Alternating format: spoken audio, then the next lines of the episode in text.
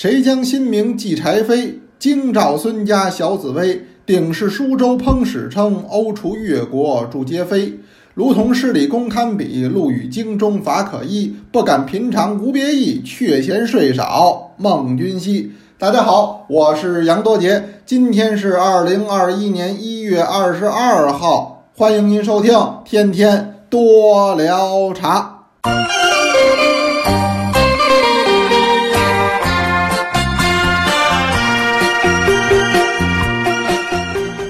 哎呀，先给您问个早啊，咱们早上好，因为大伙儿是早上九点钟，哎，听这个天天多聊茶，每天呢形成一个习惯。您听我形成一个习惯，我跟您聊呢，现在也形成了一个习惯。每天不跟您说一会儿呢，啊，我都觉得还缺点什么。早上起来呢，我先打开看看大家伙儿的这个留言。哎，有同志说了，杨老师能不能讲讲老白茶？那么到底市面上这个白茶，老的？靠谱不靠谱？靠谱不靠谱啊？不能说都靠谱。哎，这里边有故事，有事儿。回头呢，我单独啊拿一期呢给您来讲，看看咱什么时候比较合适啊？这叫安排上，是吧？咱这都这么说话。安排。现在得学一点这个网络上的这个用语啊，显得跟您呢呃距离感呢稍微的少一点。因为我确实呢。呃，上网上的少，嗯，那么现在为止呢，呃，熟练掌握了这个微信啊、微博、喜马拉雅、人人讲，哎，这几个 A P P 呢，哎，我都有。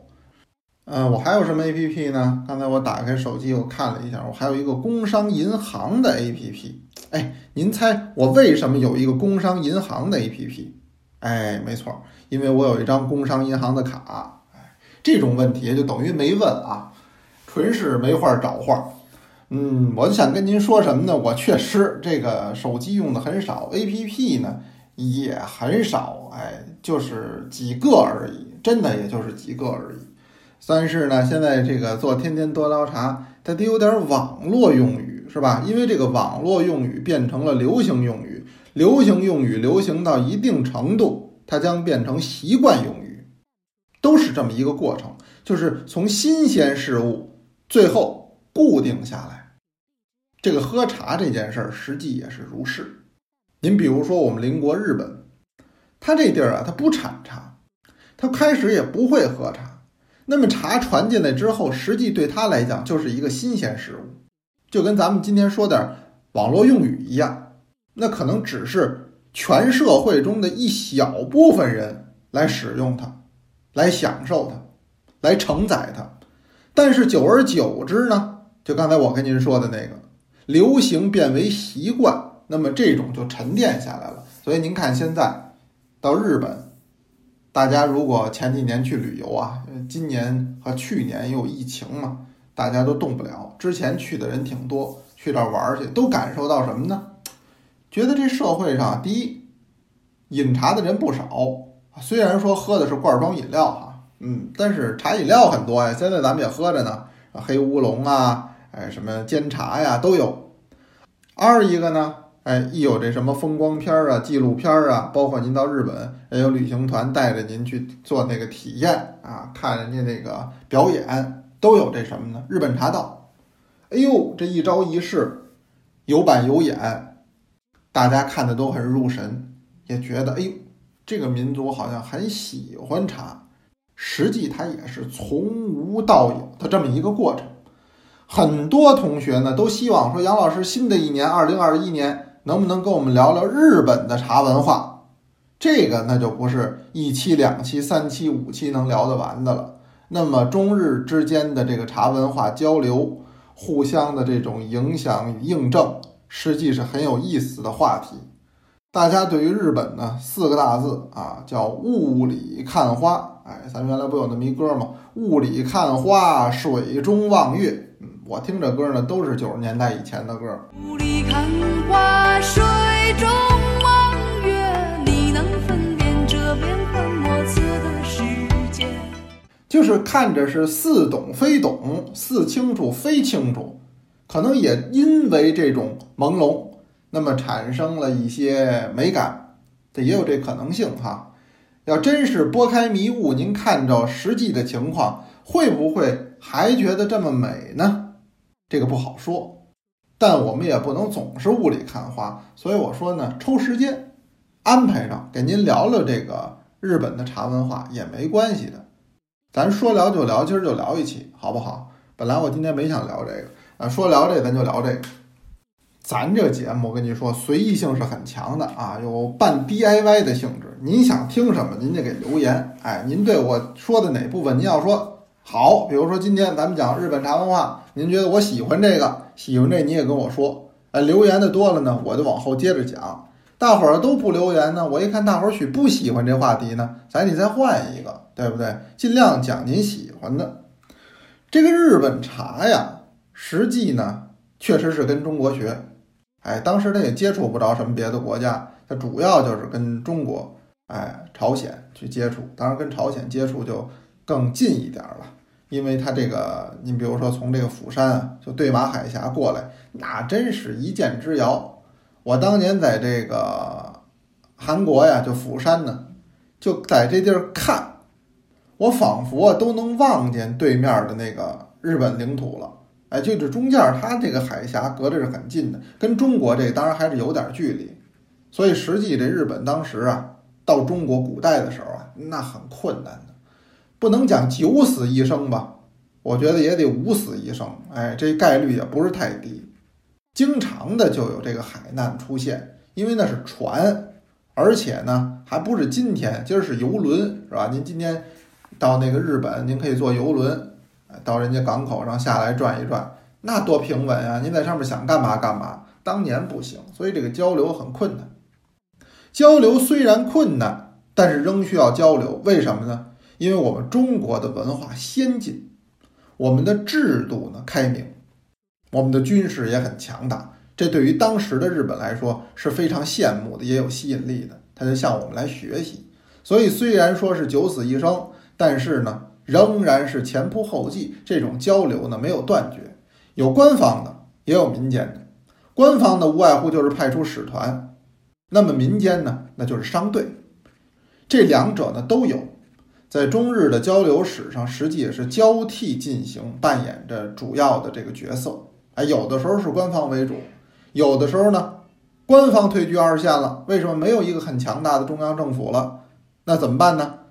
交流还继续。为什么呢？他还需要中国的货物啊，需要中国的知识啊，那就有商队。所以这先给您讲好，他这种交流一直都在。那这个到底交流到什么时候，这个把茶给交流过去了呢？或者今儿咱们就讲这问题，叫日本到底什么时候喝上茶了呢？原来也有那日本学者说过，这叫自生论。什么叫自生论呢？不是打中国来的。我们自己就有，哎，您听我这发音，是不是老东京腔啊？你们啊，你们自己就有。哎呦我的妈！自己有这成立吗？这恐怕是不成立。哎，这个回头我单给您说一期吧，就是叫日本的自生说，就是自己生长茶树，咱本土就有的这说法。这确实站不住脚，这里边也有故事，回头给您讲。那么这要是不成立呢，就得从文献上找证据。所以您看我学文献就占这么点便宜。那那会儿没有纪录片，没有照片，没有录音，那靠什么呀？就靠文字，就是靠文献。当然有这种文字文献、实物文献都有。文献往哪儿找呢？他们就找到了这么一条文献，这个是公元八世纪前期。日本奈良时代有这么一个文献，因为奈良呢，您知道，今天您到奈良也可以旅游，在京都的边儿上，就关西地区啊，京都的边儿上，这个城叫奈良城。这个您要购物不行，甭说奈良了，京都购物都不行。您要是现在女同志说买点大牌子，哎，比如说化妆品，那么或者衣服，我能理解的购物就是这个啊，因为我那购物在哪儿都能解决啊。那么但是。人家说到这个海外购物呢，想必就是买这些东西。我去的时候也经常帮人带。要真说这些东西，奈良可不行，它没有很大的商业。今天它也是个小城，哎，京都都不行。您要是关西呢，最好就是大阪，那您要是再想买好的，您必须上东京。那这日本旅游的事儿就不多说啊，我这是逮什么说什么。就说这奈良吧，到奈良您一定看一景点叫正仓院。这正仓院呢，说到底呢就是皇家的一仓库，但是呢你架不住这仓库保留的好啊，这保留的就是日本奈良时期跟中国交流回来的这些宝物，这叫正仓院。那么这个是公元八世纪前期的。这事儿我也是原来跟我们这个好朋友啊，呃，复旦大学的徐静波教授呢聊过这事儿。哎，我上回到上海也请他跟我一起跟大伙儿讲中日茶文化，他也跟我提到这问题，就是日本的正仓院当时呢，那么保留了一份文书，这叫什么呢？叫写经思解，写呀，书写的写，经呢，茶经的经，思呢，就是公司的司。解是解释的解，叫写经思解。记录的是什么呢？记录的就当时的平城京。这奈良是后来的叫法，当时叫平城京，是当时平城京东西两市的一个购物的申请单。按今天的话说，就是打一个这种报告。你用公费嘛，你得打报告。今天单位的财务制度也是这样，当年也这样。那么这个购物申请单是什么日期的呢？有落款，是天平十一年八月十一日。天平十一年是什么年份呢？您上网一查就知道，是公元的七百三十九年。这一年呢，陆羽同志呢刚满六岁，哎，准备上学了啊。当然他那会儿失学了啊，是很早的一份单子。这个单子里边记录了十六种。物品，当然还有物品的金额，因为你这是一个报告单，你要买什么，买的东西是多少钱，你准备买多少，这都得写清楚了。今天你那财务申请也得这么写，实报实销嘛。它这个实际是一个比较琐碎的单子，不是买大件东西，买小物件。他买什么呢？这里边，它都是汉文写的啊，都是汉字写的，所以都看得懂。实际买有葱，有青菜。有茄子，有心，心是什么呢？心就是柴火。咱不有个成语吗？叫釜底抽薪，就这薪，就是说买的这都是日常的，估计这是厨房用的啊。您听着，除了菜就是柴火嘛。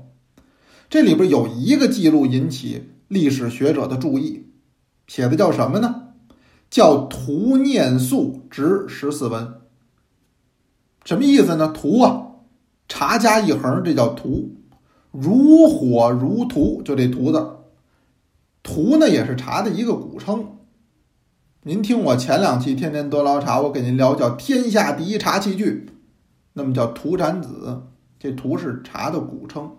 念素念就是二十啊，就是甘甜的甘，少中间这一横念。素一束花两束花的素。值十四文，就是说这值十四文钱，有这么一个记载。那么又还有一份档案啊，是同年的同月的，但不同日，也是一个申请买东西的，也有一个叫什么呢？叫图七把，价钱五文。图呢还是这图字儿，但这回不是论素了，论板儿。哎，这个现在也常用。哎，说那师傅您给我来板香菜，一小撮儿给您拿过来，这叫板儿。图七把，价值五文，也是价格。那么大家找到这个很兴奋，说哟，你看日本的天平十一年，公元的七百三十九年，这个时候日本就开始在东西两市上卖茶了。你这个记载很早，认为是现在现存最早的关于茶的一个落实在文字上的记载，在日本啊。但是这里有个问题。这个时候真正说的这就是茶吗？就正仓院的这个文献上留的这是茶吗？恐怕还不是。原因何在？原因有这么几个。头一个“荼”是茶的一个别称，但“荼”的意思不止于茶，还有苦菜的意思，它是多义。其中的一个意思可以解释为茶。您比方说，原来我给您讲过《诗经》这书，可能有的家里您也有，您回头找来翻翻。里边也提到了几次“荼”，但他说这“荼”恐怕就不一定是茶，而有可能是取苦菜的意思。您比如说这古风里边不就有一个吗？谁为苦图？那谁为苦图？这图是茶吗？今天都不认为一定是，所以说这个图不一定是茶。那说咱们具体问题具体分析，看看正仓院这到底是不是呢？您再看后边，它有一个量词，一个呢是念数，就是二十数；一个是七板儿，就是七大把。这个论数论板儿，这个量词是茶的吗？咱们今天谁这么说话呀？哟，张大爷，您出门买茶叶去了啊？是，我就买了四板茶叶。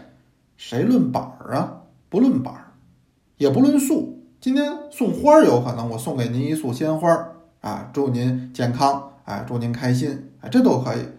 茶叶也不论数，所以这个量词呢，听着还像菜，听着还是像菜而不像茶。那关键后边还有价格，同志啊，不是我这人财迷啊，我关注价格，这很重要啊。您看他说念素就是二十素，二十素才卖十四文钱，七板才卖五文钱，这也便宜点儿吧？刚才我说了，日本自己不产茶，茶得靠从中国，这今天叫进口食品。那么进口又不那么容易，海运又很困难，还得九死一生。这么大费周章运进来的茶，哦，就卖几文钱，这个恐怕也不现实。所以综合的考量，大家现在基本都认为，正仓院里提供的这份文献里边是提到了“荼”字，“荼”也是茶的古称之一，但是也有苦菜的意思。在这个文献里边，我们还应该取苦菜之意，所以这不能算作日本饮茶的最早记载。那说日本人什么时候开始饮茶的呢？你别着急，大概还得过一百年，那得真正从这个平城京搬到平安京，那也就是说打这奈良搬到京都，这往后日本的茶文化才能热热闹闹的发展起来。当然这不是今天能讲的了，咱们呀给您挖个坑，说什么时候再给我们接着讲后边的日本茶文化的历史啊？那先看您喜欢不喜欢吧。您要好听这个，您给我留言，回头我呢尽快的给您安排。您看好不好？好了，最后啊，咱们还是请一位同学来给您读茶诗。这位呢还是乡音茶诗，咱们先听。三班林渊，上海。薏米，唐，白居易。南上写活热熏窑，一个薏米白冰消。今日一餐茶两碗，更无所要到明朝。刚才给您读的呢是这个三班的啊，凌渊同学，他在这个人人讲里边叫什么呢？叫茶不能停。哎，听这名儿多好！他这是上海话的诵读，哎，我非常的爱听，哎，喜欢听这个我听不懂的这个方言啊，绝大部分的方言我都听不太懂。哎，也欢迎您呢，哎，来给我们留言。当然，您说您跟我一样就能说是北京话，或者我比我强能说普通话，那都好，哎，都欢迎，好吧？有问也有答，天天多聊茶，咱们明天接着聊。同学们，明天见哦。